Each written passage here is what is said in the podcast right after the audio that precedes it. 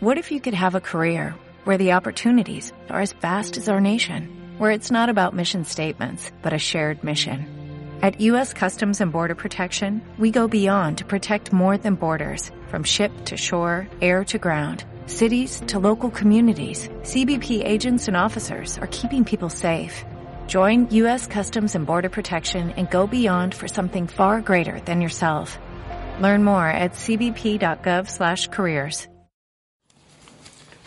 Bien, buenas tardes ya.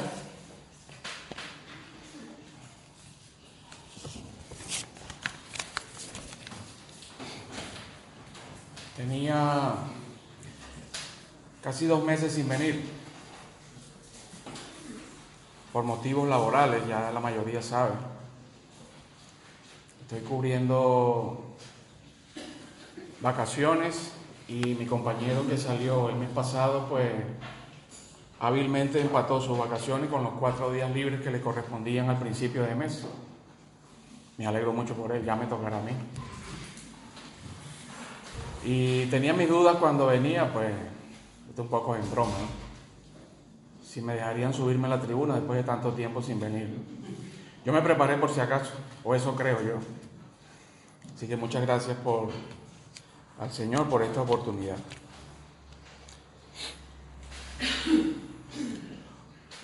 Cuando escuchamos la palabra altar, ¿qué se nos viene a la cabeza? ¿Con qué podemos relacionar esta palabra altar? No todos al mismo tiempo, ¿eh? por favor. ¿Ah? Sacrificio, muy bien. Sí. Adoración. Fuego, perfecto. ¿Quién dijo fuego? ¿Ah? Muy bien, Fuego, leña, ¿ah? ceniza, humo, sangre. ¿Quién más? Pero yo me pregunto en esta mañana y hago la misma pregunta para todos. ¿Tendrá que ver el altar con el creyente hoy en día?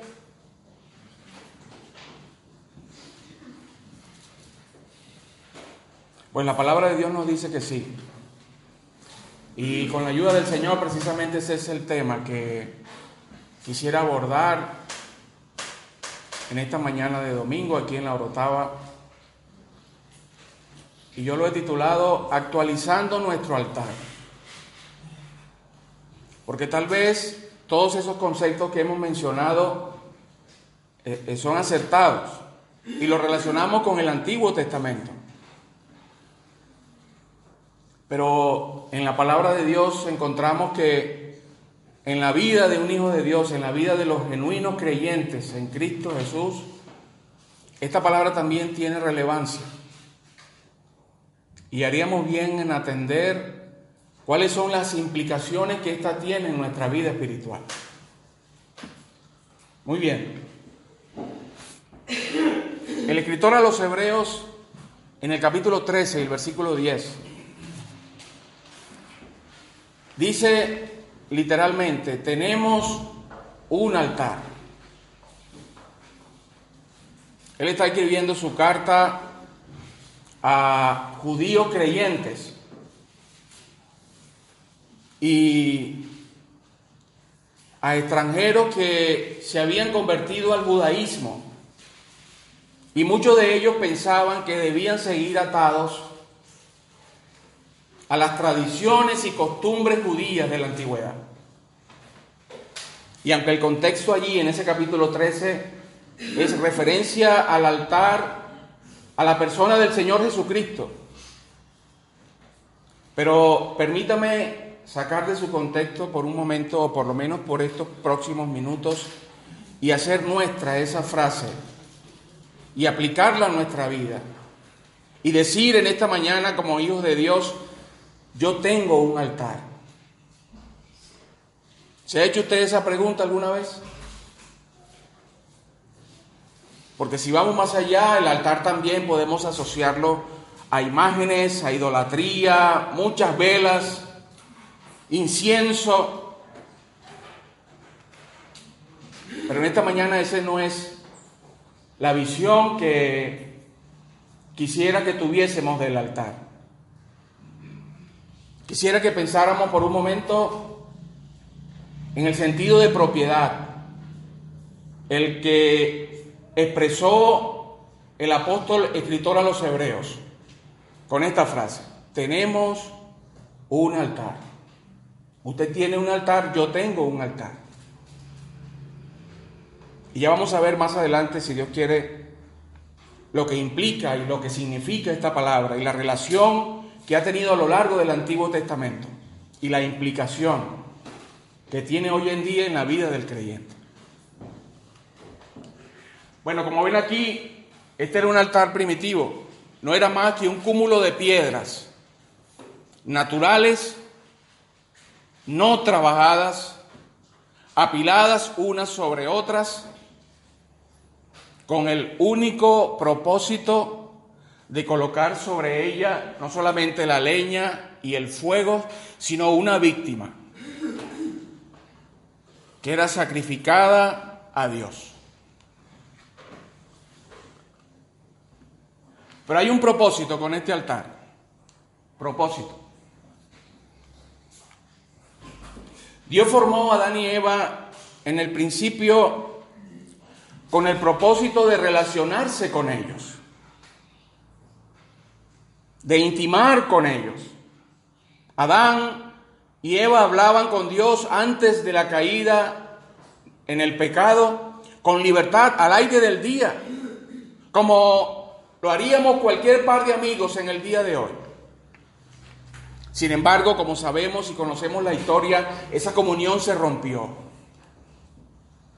Esa interacción entre el creador y la criatura fue rota a causa de la desobediencia y del pecado. Y si bien es cierto, esa acción tuvo consecuencias. Ellos fueron expulsados del huerto del Edén. Pero mire, Dios, Dios no acabó allí aquella relación. Dios quería seguir continuando con esa relación.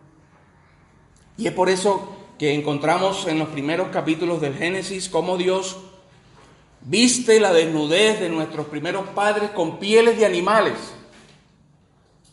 Ahora, esa acción allí implicaba un sacrificio. Dios tuvo que sacrificar unos animales para vestir a nuestros primeros padres. No habla de altar, pero habla de sacrificio. Y más adelante veremos cómo estas dos palabras son indivisibles. Altar y sacrificio están íntimamente relacionadas entre sí. Esa comunión fue rota, como ya dije, y Dios se ocupó de tratar de restablecer ese hilo conductor que comunicaba a las criaturas que se habían olvidado de Dios y al Dios indignado por el pecado y la desviación de su creación. Y es por eso que instituyó, por medio de la fabricación de un altar, la conexión, la nueva conexión entre las personas que habían ofendido la santidad de Dios y un Dios que estaba indignado con la indiferencia y el pecado de sus criaturas. Mire, digo esto porque cuando estudiamos o leemos la vida de Caín y Abel, ¿quién le dijo a Caín que tenía que ofrecer lo mejor de su ganado y sacrificarlo a Dios en un altar donde el fuego consumiera aquella víctima? ¿Quién le explicó a Abel que tenía que derramar sangre para recibir el favor de un Dios indignado por su mala conducta? ¿Quién le explicó a Noé, el primer hombre, o la primera mención donde se hace al altar, luego del diluvio, que tenía que sacrificar un altar y ofrecer una criatura, un animalito inocente al Dios soberano que acababa de pasar por las aguas, por las inundaciones de las aguas a su creación. Mire, había sido un concepto heredado de generación en generación, por lo menos así lo entiendo yo. Adán y Eva seguramente vieron cómo Dios sacrificó aquel animal y con aquellas pieles Dios confeccionó un traje para cubrir su desnudez. Y este conocimiento fue pasando a sus hijos, a los hijos de sus hijos, hasta llegar a los tiempos actuales. Una comunión rota por el pecado, pero ya estaba un altar, una leña que mantenía vivo el fuego que consumiría aquella víctima inocente en sustitución por aquella persona que había ofendido a Dios. Esta víctima que era consumida sobre el altar estaba sustituyendo el castigo que la persona merecía por haber ofendido la santidad de Dios. Esto en el caso cuando se hacían ofrendas por el pecado. Pero también habían altares que eran construidos para comunicar a Dios nuestra gratitud para elevar un canto de adoración y alabanza a su persona. Aquí está Dios, lo mejor de mí, yo lo traigo y lo presento y lo sacrifico, todo para ti. Como era el caso de la ofrenda del holocausto, era todo quemado para Dios. Habían otras ofrendas donde la persona que traía la ofrenda podía participar de ella y comer de ella.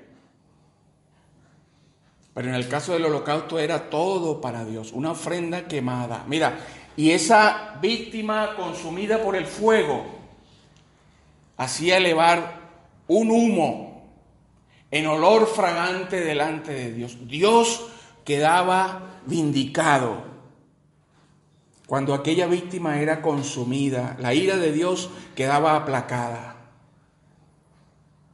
Porque Él reconocía que su justicia había quedado satisfecha. Entonces había un propósito para ejecutar y levantar un altar.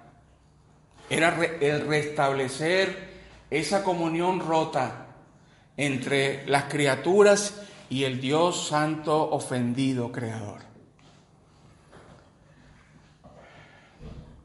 Vamos a definir un poco, según el texto original de lo que significa la palabra altar.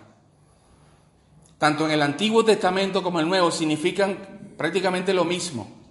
Hay una palabra en el idioma hebreo, dicen los que saben, que es misbeach, que significa matar para comer o para sacrificar. O sea que el altar está en relación con una muerte, la muerte de un animal inocente ya sea para derramar su sangre en todos los casos, para participar de ella y comer o para no participar de ella y dejar que el fuego consuma todo para Dios.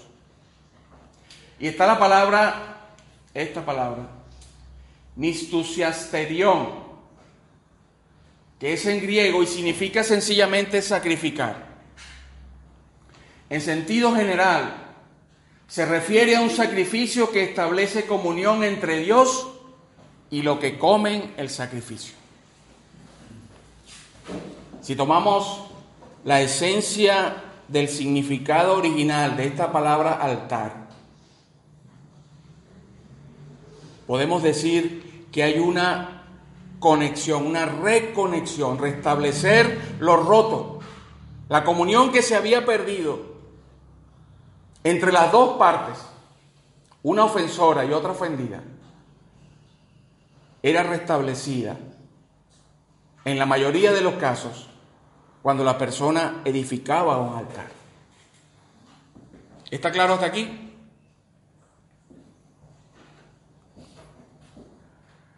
Ahora, este altar fue usado en el Antiguo Testamento en muchas ocasiones por muchos personajes.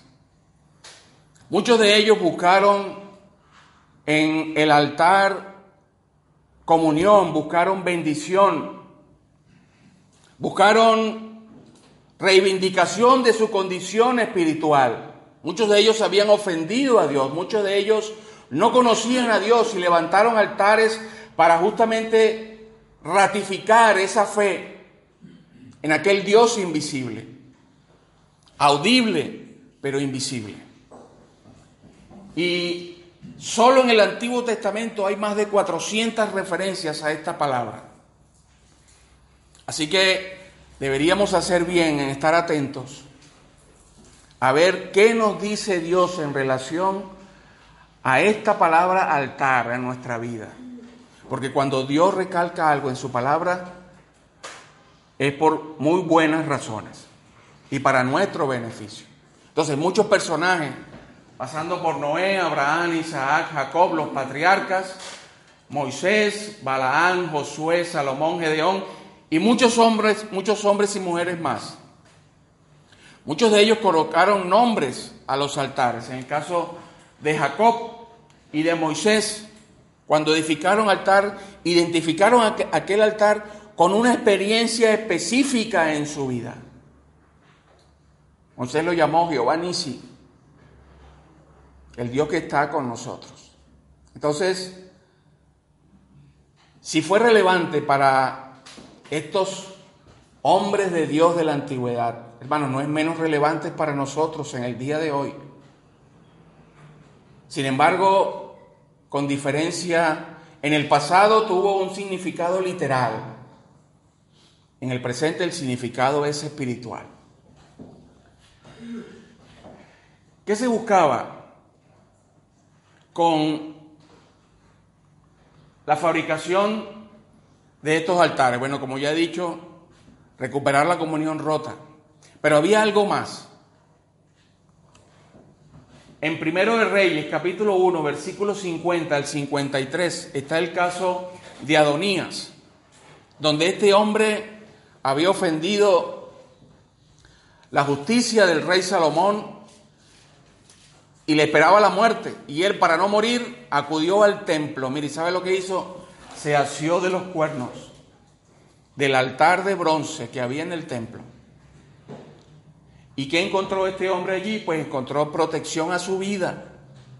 Entonces los altares no solamente se encargaban de restablecer la comunión rota, de vincular la adoración de las criaturas con el Dios creador y soberano, sino que también en el pasado prestaban protección a aquellos que querían evitar la muerte de alguna manera.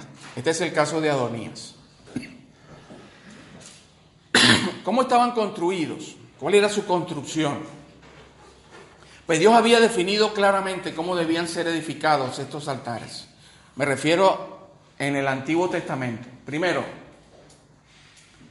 debían ser hechos de piedra o de tierra, pero piedra no labrada no tallada. Vamos a leer rápidamente en Éxodo capítulo 20, versículo 24. Éxodo capítulo 20 y versículo 24. Mire lo que dice Dios allí. Altar de tierra harás para mí y sacrificarás sobre él tus holocaustos y tus ofrendas de paz, tus ovejas, tus vacas, en todo lugar donde yo hiciere que esté la memoria de mi nombre, vendré a ti y te bendeciré. Y si me hicieres altar de piedras, no las labres de cantera, porque si alzares herramientas sobre él, lo profanarás. Era un lugar de encuentro con Dios. Dios estaba en todas partes, pero mire como Dios dice aquí, vendré a ti Así que cuando una persona quería tener un encuentro, una reconciliación con Dios, pero quería tener un encuentro con Dios, edificaba un altar. Los primeros eran de barro. Y Dios después dice, si me edificares de piedra, que no sea labrada. Mire, y dicen los que saben, que esta palabra del versículo 25 allí, donde habla de herramientas, está hablando o significa literalmente una espada con que se sale a la guerra. Yo me preguntaba precisamente por qué Dios no quería que se tallaran las piedras para hacer el altar. Imagínense una espada que ha quitado muchas vidas en una, en una guerra. participando en la elaboración de un instrumento que sirve para unir y reconciliar.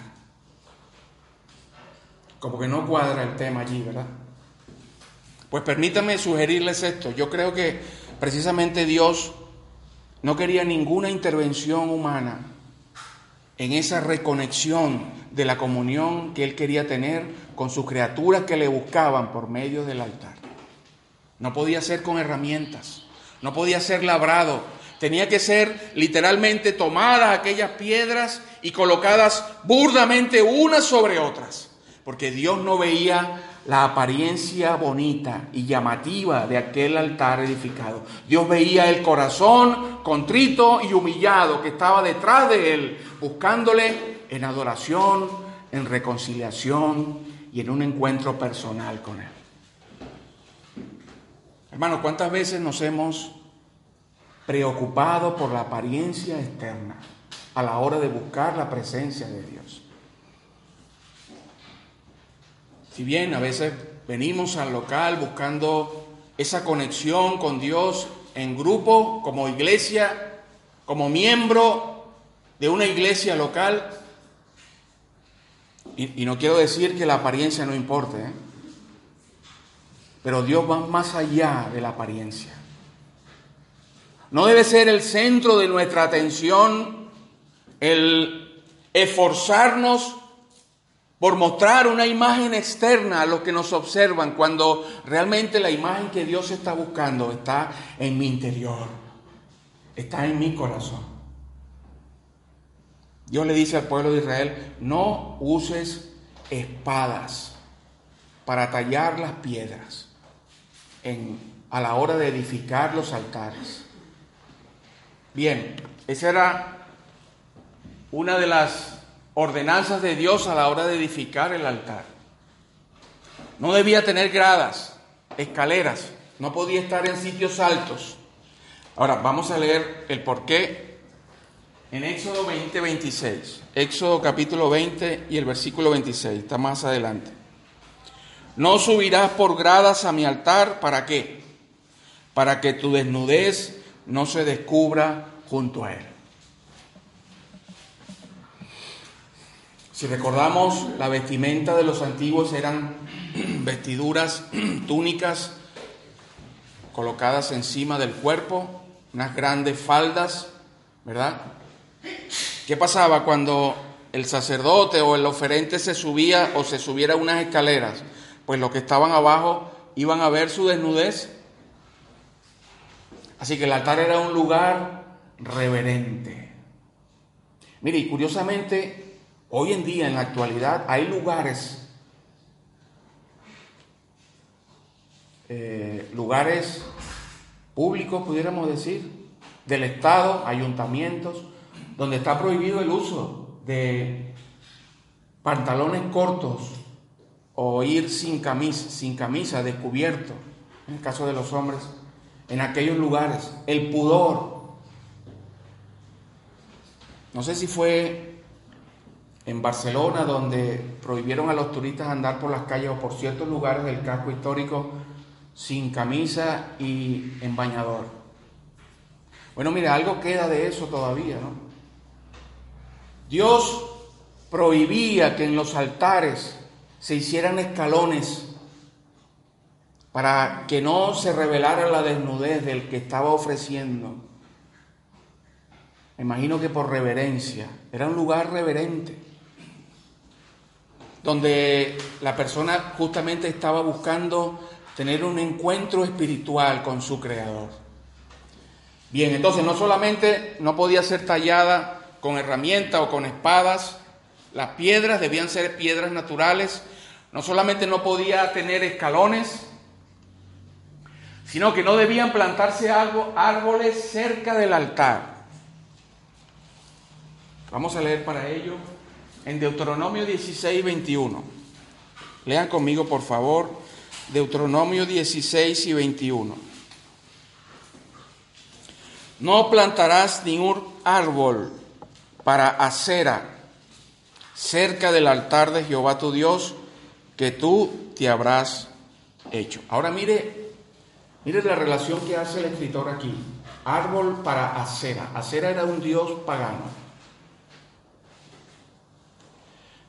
Y muchas traducciones, por lo menos en la nuestra, esta Reina Valera del 60 coloca aquí árbol, pero muchas traducciones colocan aquí es imagen tallada.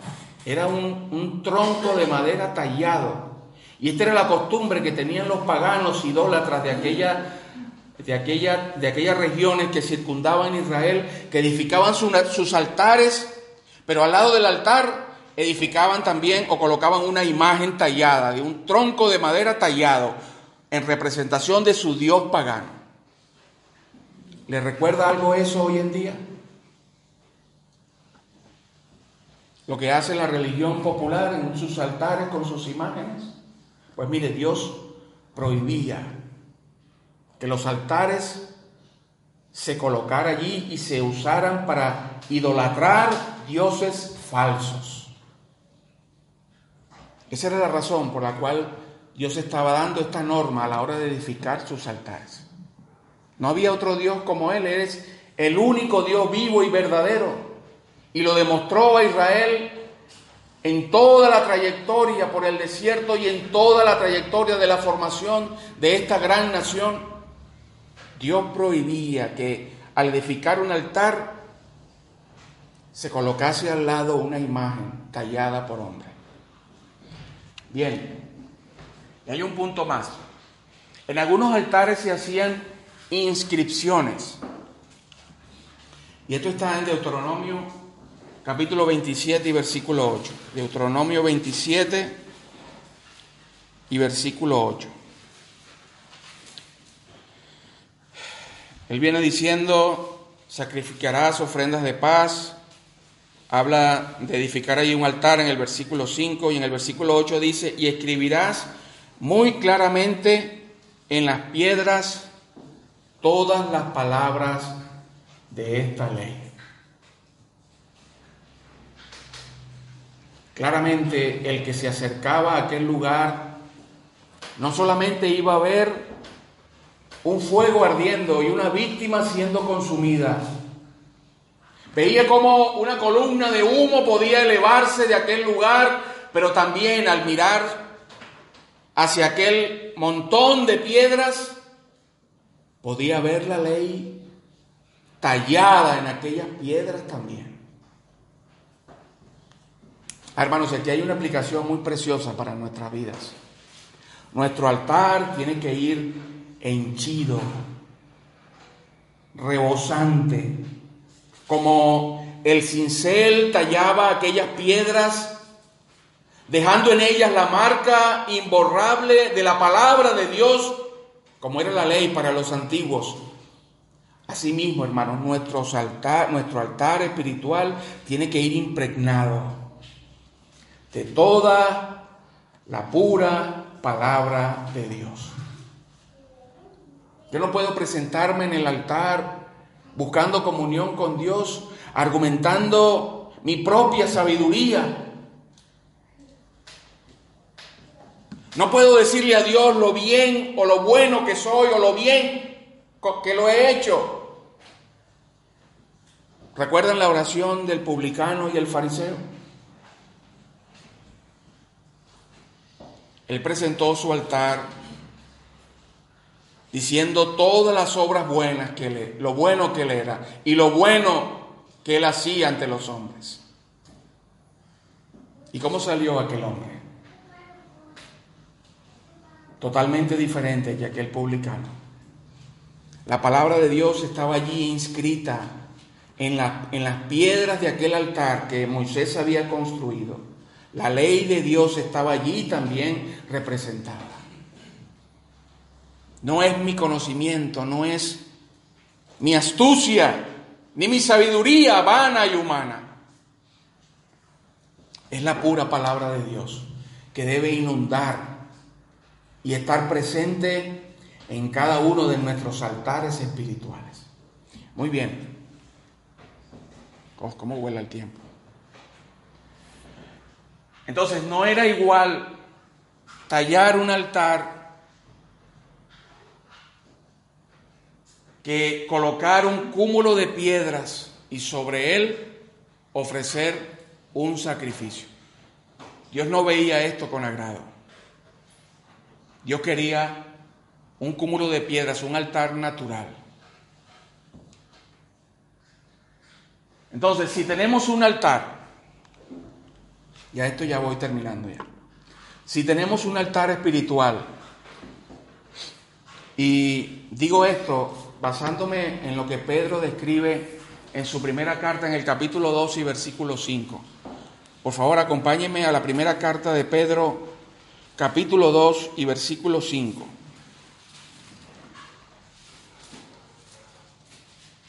Mire lo que dice el apóstol allí. Vosotros también como piedras vivas, sed edificados como casa espiritual y sacerdocio santo. ¿Para qué? Para ofrecer sacrificios espirituales, aceptables a Dios por medio de Jesucristo. No solamente Pedro nos describe como sacerdotes, en este nuevo orden instituido por el Señor Jesucristo, sino que presentamos sacrificios espirituales. Ahora, ya dijimos que el altar es indivisible con el sacrificio. El altar se construía para sacrificar una víctima allí. Si Pedro está diciendo que hagamos sacrificios o presentemos sacrificios espirituales, Hermano, yo creo que podemos perfectamente decir que aquí está nuestro altar espiritual representado en nuestra vida. Ahora mire, el que preparaba un altar sentía primeramente una necesidad, ya sea de pecado ante Dios, ya sea de buscando una relación con Dios para adorarle, o ya sea para ser bendecido por Él, por medio de aquel altar. Luego tenía que esforzarse en cargar aquel cúmulo de piedras, elevarlo una arriba de la otra, recolectar la leña, preparar el fuego y escoger lo mejor de su ganado. No era lo peor. Si estudiamos los sacrificios en Levítico, en el pueblo de Dios sabemos que no podía ofrecerse la que tenía la pierna quebrada. No podía ofrecerse la que era tuerta, o la vieja, o la flaca. No, tenía que ser lo mejor. Ahora, hermanos, hay una tremenda lección cuando Pedro nos exhorta a preparar nuestro altar espiritual para ofrecer sacrificios espirituales. Primeramente, sentimos esa necesidad en nuestro corazón. Paramos por un, por un momento la rutina y la vorágine cotidiana para decir, voy a levantar mi altar espiritual. Voy a preparar la leña que avive el fuego en mi corazón para tener una experiencia íntima con mi Dios. Pero sobre todas las cosas, estoy dispuesto a darle lo mejor al Señor. Aquí hay varios jóvenes. Y yo pregunto en esta mañana, joven, ¿estás dispuesto a darle lo mejor de tu juventud al Señor en tu altar espiritual como una ofrenda y sacrificio espiritual al Señor? Él ha dado lo mejor por ti. Dale lo mejor, tu juventud, tu vigor, como dice el poeta en el himno. Dale el, ardor de tu vida, dale de ti lo mejor.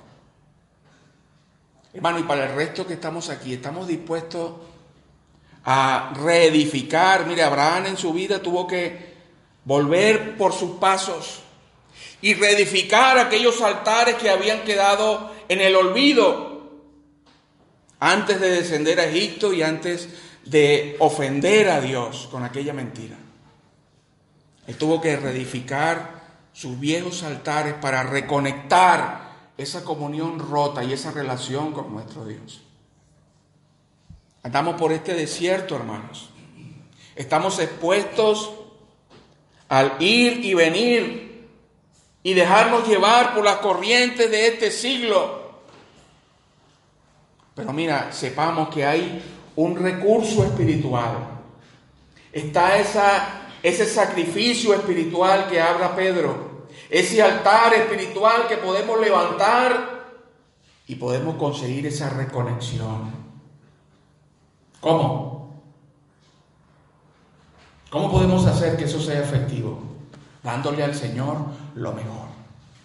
El salmista dice en alguno de sus salmos, temprano yo te buscaré, de madrugada yo me acercaré a ti.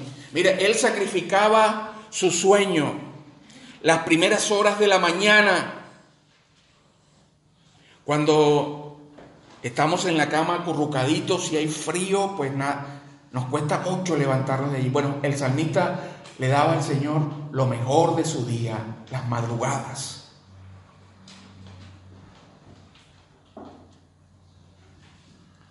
Yo no voy a decir o a imponer, Dios me guarde de ello, de lo que debemos darle al Señor.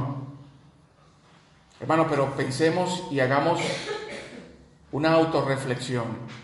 ¿Qué estamos dispuestos a darle al Señor como sacrificio espiritual? Somos apegados, miren, nos apegamos a la rutina cotidiana, nos apegamos a nuestras comodidades. Miren, no digo que nada de eso sea malo.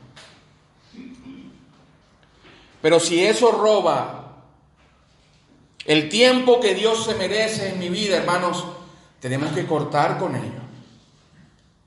No podemos darle a Dios lo que sobra. No podemos darle a Dios la migaja de nuestra vida.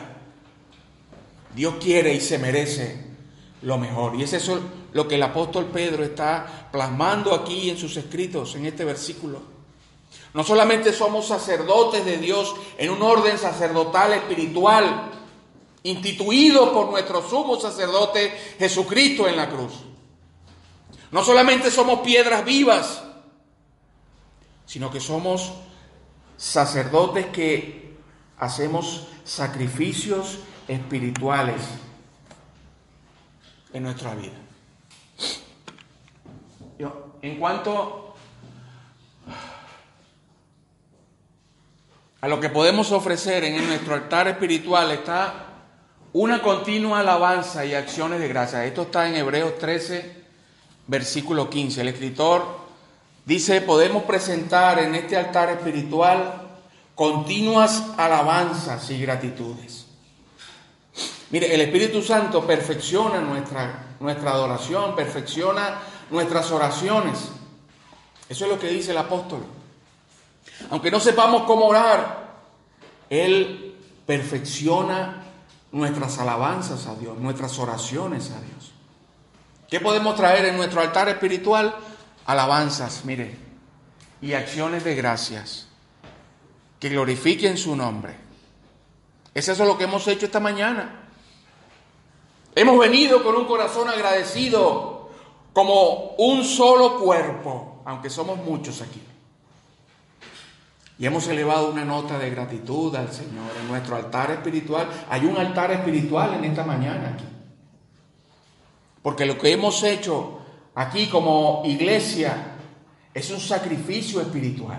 Hemos rendido notas, himnos y cánticos espirituales para Dios. Pero también podemos traer o presentar nuestros cuerpos en sacrificio vivo. Y eso es lo que dice Pablo en Romanos 12, capítulo 1. Que presentéis vuestros cuerpos en sacrificio vivo, santo, agradable que es vuestro culto racional. Y aquí es interesante porque cualquiera pudiera pensar, bueno, mira, esto aquí hará referencia a un sacrificio humano, no. Pablo no está pensando en sacrificios humanos.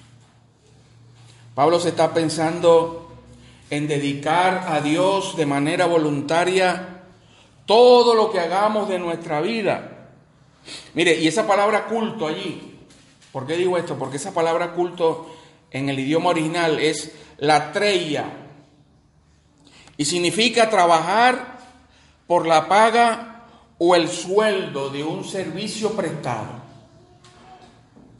Ahí no se está hablando de un esclavo. Ahí se está hablando de una persona asalariada.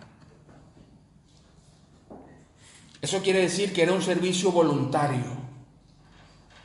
Era un servicio que aparte de ser voluntario, era un servicio retributivo. Compensaba en la labor. Eso es lo que significa allí esa palabra culto. Entonces, no solamente presentamos nuestros cuerpos a Dios como un culto cuando venimos a la iglesia los domingos por la mañana sino que debe ser una actitud continua como aquel asalariado que marcha todos los días a su trabajo a cumplir una jornada para recibir algo a cambio, un salario. Cuando vamos a la fábrica a trabajar, cuando vamos a la tienda a trabajar, cuando vamos al instituto a estudiar, a la universidad, allí debe estar presente nuestra mentalidad de ofrecer en nuestro altar espiritual nuestros propios cuerpos como un sacrificio vivo. Mi obra, mi labor, mi esfuerzo intelectual y físico debe ser dedicado al Señor como un sacrificio vivo. Nuestra cotidianeidad, nuestra rutina diaria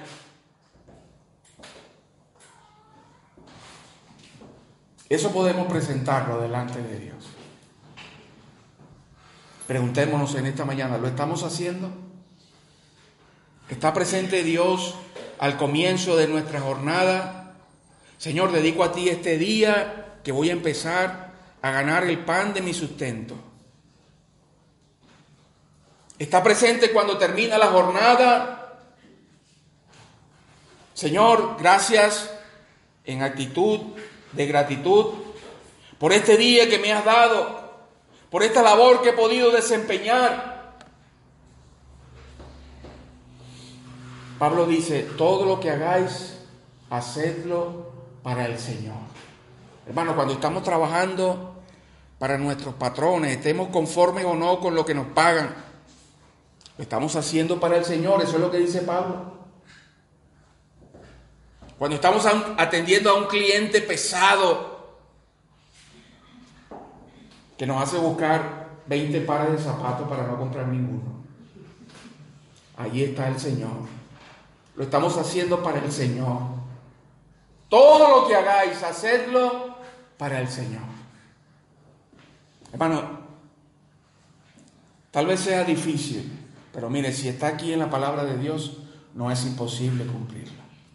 Eso podemos presentar en nuestro altar espiritual, nuestros cuerpos, nuestro servicio, nuestra labor cotidiana. Pero también ofrendas prácticas que agraden a Dios. Y esto es lo que dice Pablo en Filipenses capítulo 4 y versículo 18. Vamos a leerlo, hermano, para que lo tengamos presente. Ya estamos acabando ya. Filipenses capítulo 4 y versículo 18.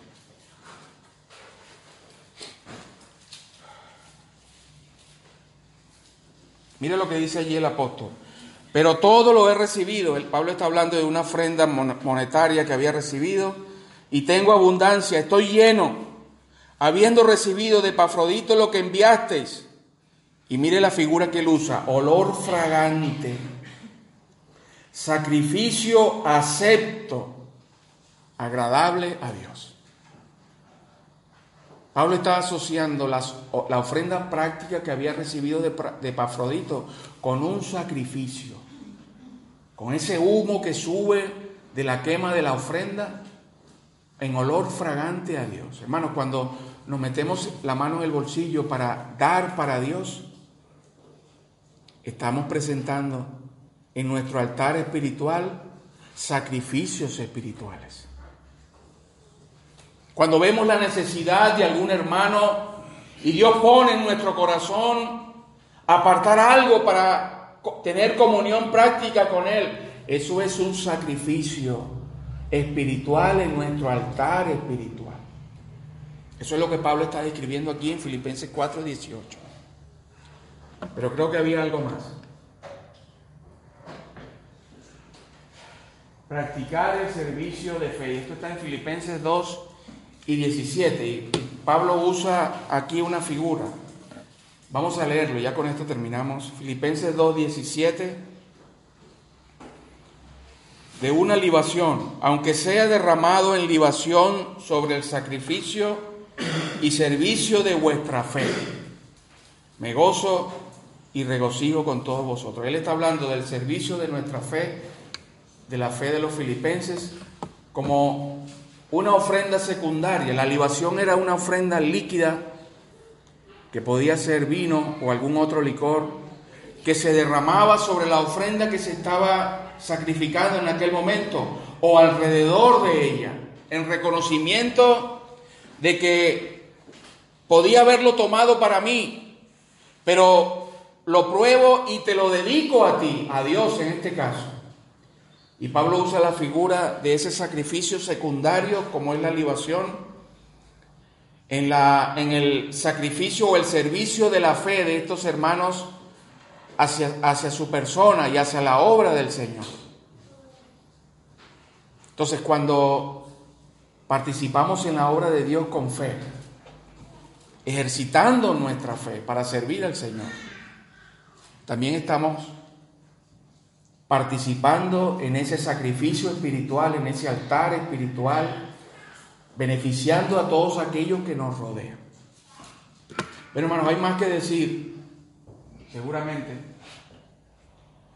y esto lo dejaremos para, si Dios quiere, otras ocasiones, pero quiero dejar con cada uno de nosotros este versículo. Colosenses capítulo 3 y versículo 23.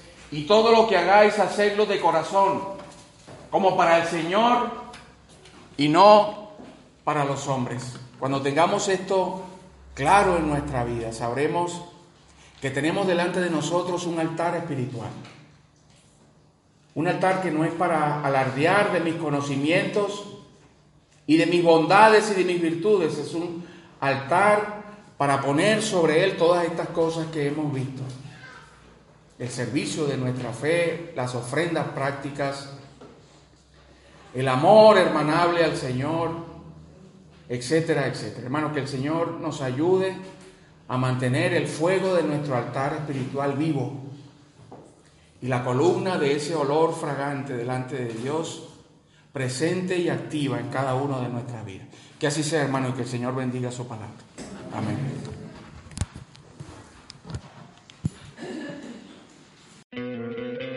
¿No te encantaría tener 100 dólares extra en tu bolsillo? Haz que un experto bilingüe de TurboTax declare tus impuestos para el 31 de marzo y obtén 100 dólares de vuelta al instante. Porque no importa cuáles hayan sido tus logros del año pasado, TurboTax hace que cuenten. Obtén 100 dólares de vuelta y tus impuestos con 100% de precisión. Solo con Intuit TurboTax. Debes declarar para el 31 de marzo. Crédito solo aplicable al costo de la presentación federal con TurboTax Full Service. Oferta sujeta a cambios o cancelación en cualquier momento.